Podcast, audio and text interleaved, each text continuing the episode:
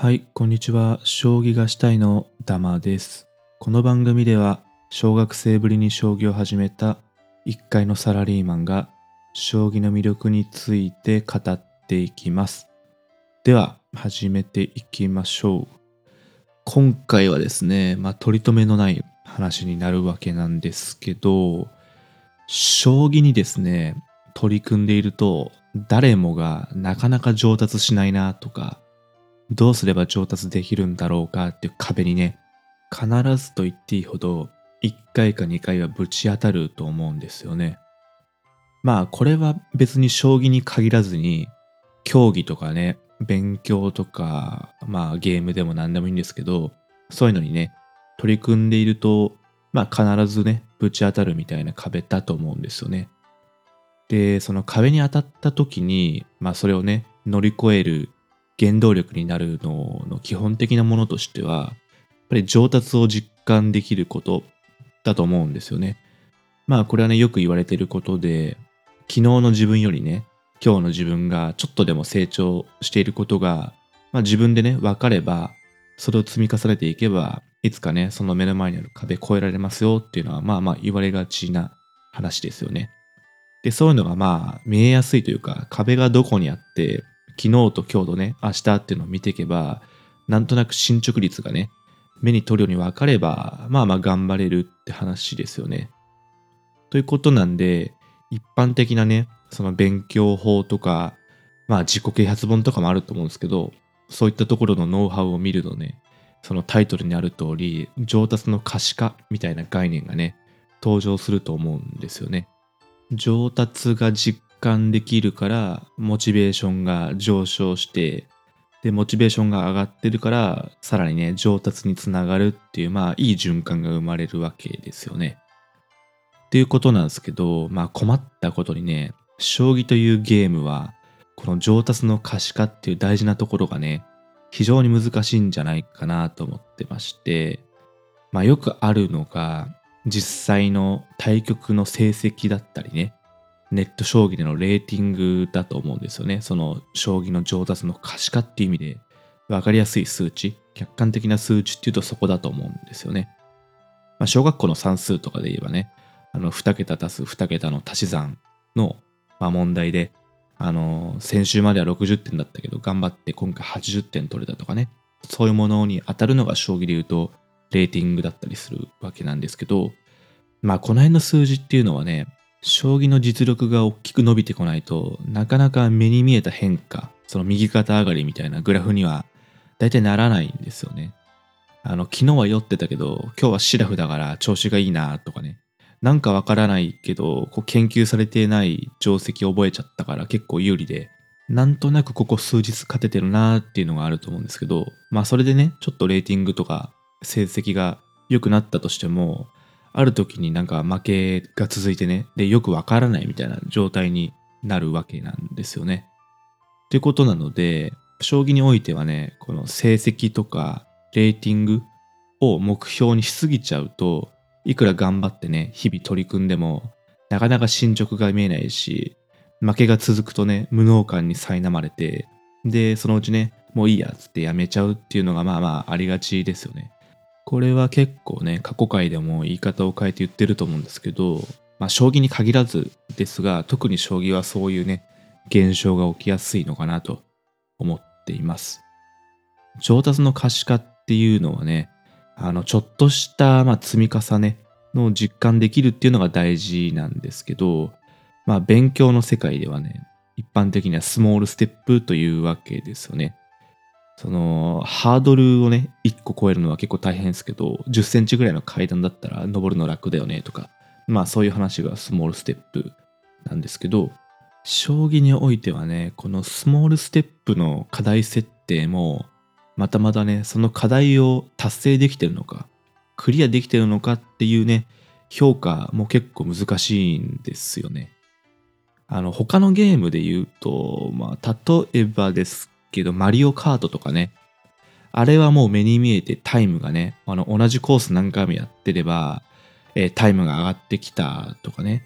こう、まあ 150cc カップをね、コンピューターとやってても、1回目やった時はもうずっと8位で全然クリアできなかったんだけど、えー、3位に入れるようになったとかね、もう何回やっても余裕で1位になりますよとかね、そういう風に上達が見えるわけですよね。と、あとはまあ、最近のゲームで言うと、たまにやってるんですけど、スプラトゥーンとか、あれはね、まあ、あの、対人ゲームなので、将棋と同じ面もあるので、自分がいくら強くてもね、連敗しちゃう時とか、あの、すごい連勝しないようにね、運営側でそのマッチングを調整してるみたいな話もあるので、まあその成績だけ見るとあれなんですけど、例えばこうイカロールがね、できるようになったとか、シューター以外でもね、完成キャンセルができるようになったとかとか、まあまあ細かいところのね、あの、自分ならではの上達っていうんですかね。課題設定して、前までできなかったキャラクターコントロールがね、今日はできるようになったとかっていうのでも、まあ上達はね、見えやすいですよね。で、それをね、実践というか、実際スプラトゥーンのゲームの中でも、すぐ発揮できるので、あできるようになったっていう効果がね、まあ見えやすいわけなんですよね。そうでまあ、それに比べてね、将棋はどうなんでしょうかっていうのが、まあまあ言いたいことでして、詰将棋が解けるようになることとかね、えー、手筋を身につけることとかね、スモールステップの課題設定はそんなに難しくないと思いますし、まあまあ皆さんやってると思うんですよね。この3手詰めの問題を、えー、先週はね、多分10問解くのにまあ何分かかってたけど、今週は何分で解けるようになったとか、あの負の手筋の本をね、1周して2周目したらもうちょっと解けるようになったとかとか、まあそういうのはいろいろあると思うんですけど、このね、課題がクリアできるようになったかっていうその評価のところに行くと、格段にね、難しくなるのかなと思ってまして、まあもう皆さんね、実感してると思うんですけど、詰将棋をね、いくら解いたからといって、そのままね、解いた形が実戦で出てくることってほぼないですよね。部分的に同じかもしれないけど、金の位置が違うとかね、銀1枚持ってないとか、まあまあそのままってのはほぼほぼないですよね。まああったとしても覚えてないとか。あとは手筋を学んでいてもね、それを使う機会が実践にね、現れる頻度ってそう多くないですよね。ここで使えって言われたら使えるかもしれないけど、そもそも見逃してるかもしれないし、まあね、負の手筋を覚えたからって、2曲に1回必ず出てくるかっていうと、そんなこともないことが多いと思いますし、まああと定石を学んでもね、その通りに実践で進むわけじゃないっていうのはまあまあ、その通りですよねと。もうね、なんかマイナスのイメージに聞こえるかもしれないんですけど、これはもう事実だと思っていて、だから将棋ってね、終わってるなとかそういう話じゃなくて、将棋自体は楽しいんですけど、そういうね、壁に当たってる人もいるんじゃないかなと思って、言語化するとこういうことかなと思って喋ってるんですけど、まあ課題をね、設定して一生懸命頑張っても、その課題がクリアできたかどうかね、いつまで経ってもわからないと。で、成績もね、レーティングも全然上がってこないし、で、ちょっとね、変えてみようかなと思って、あの、中飛車やってたけど、試験飛車やろうかなとかね、そういう新しいことをやろうとすると、まあ、むしろ成績はね、短期的には落っこちますよねと。で、改めて考えるとね、だから、これで心折れない方が不思議なゲームだと思うんですよね。そう、なのでね、将棋クラスターはね、かなりマゾ系の人が多いんじゃないかなと。まあ、言い方失礼ですけど、思ってるわけなんですよね。から、ある意味、何も考えずにね、愚直に取り組める人が、将棋は伸びて、中途半端にそのなんか論理立てて考えるというか、頭がいい人の方が、まあ勉強と同じようにね、課題設定してやっていけばいいんでしょうっていう風にやってね、こう論理立ててやっちゃうと、変にね、このスモールステップすらクリアできなくて、つまずいてもやめちゃうっていうね、風に陥っちゃうんじゃないかなと思ったわけなんですよね。はい。スモールステップのね、課題設定と、まあその評価っていうんですかね。